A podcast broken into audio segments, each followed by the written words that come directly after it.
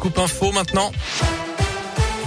Et à la une, cette nouvelle journée de mobilisation dans l'éducation nationale, une semaine après une journée de grève historique, les enseignants manifestent ce jeudi pour demander une nouvelle fois plus de moyens et une meilleure gestion de la crise sanitaire dans les établissements scolaires. Plus que les vacances de leur ministre Jean-Michel Blanquer à Ibiza qui ont fait les gros titres en ce début de semaine, les enseignants dénoncent l'écart entre les promesses faites devant les caméras et la réalité du terrain. Isabelle Roussier, directrice d'une école maternelle dans la région, elle représente également le SNUIPP, le principal syndicat d'enseignants dans le premier degré les annonces faites jeudi dernier, pour l'instant, dans les écoles, concrètement, il n'y a rien.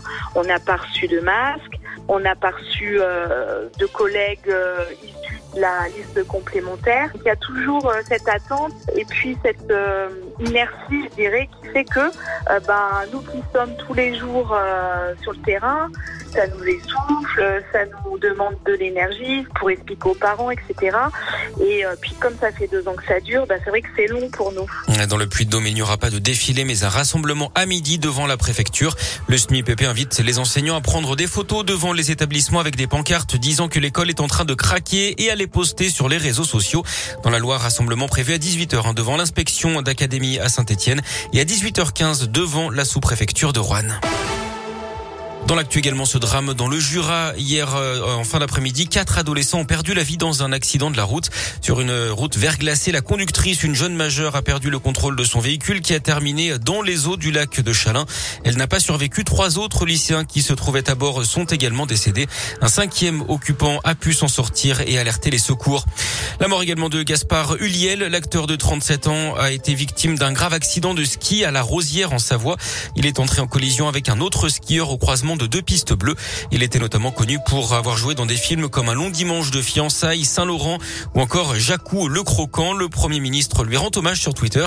C'est le cœur serré que nous reverrons désormais ses plus belles interprétations et croiserons ce certain regard. Fin de citation. C'est à partir d'aujourd'hui que les étudiants et futurs bacheliers pourront faire leur demande de bourse et de logement Crous pour la prochaine rentrée universitaire. Et puis un nouveau conseil de défense sanitaire aujourd'hui à l'Elysée. Pas de levée de restrictions à prévoir, mais le gouvernement voudra donner de la visibilité aux mesures mises en place. La situation épidémiologique devrait aboutir à un statu quo pour les deux prochaines semaines, notamment en matière de télétravail avec la règle des trois jours minimum par semaine qui devrait être prolongée. On en est à 300 000 contaminations en moyenne ces sept derniers jours avec encore 430 000 nouveaux cas pour la seule journée d'hier. Du foot, c'est la défaite de Clermont à domicile face à Strasbourg. Hier 2-0, les Clermontois 17e de Ligue 1. Et puis en tennis, la fin du deuxième tour de l'Open d'Australie et l'exploit d'Alizé Cornet qui s'est offert la numéro 3 mondiale espagnol Garbinier Muguruza. On suivra ce matin Benoît Père contre le Bulgare Dimitrov et Richard Gasquet contre le Néerlandais Botik Van de Zandschulp.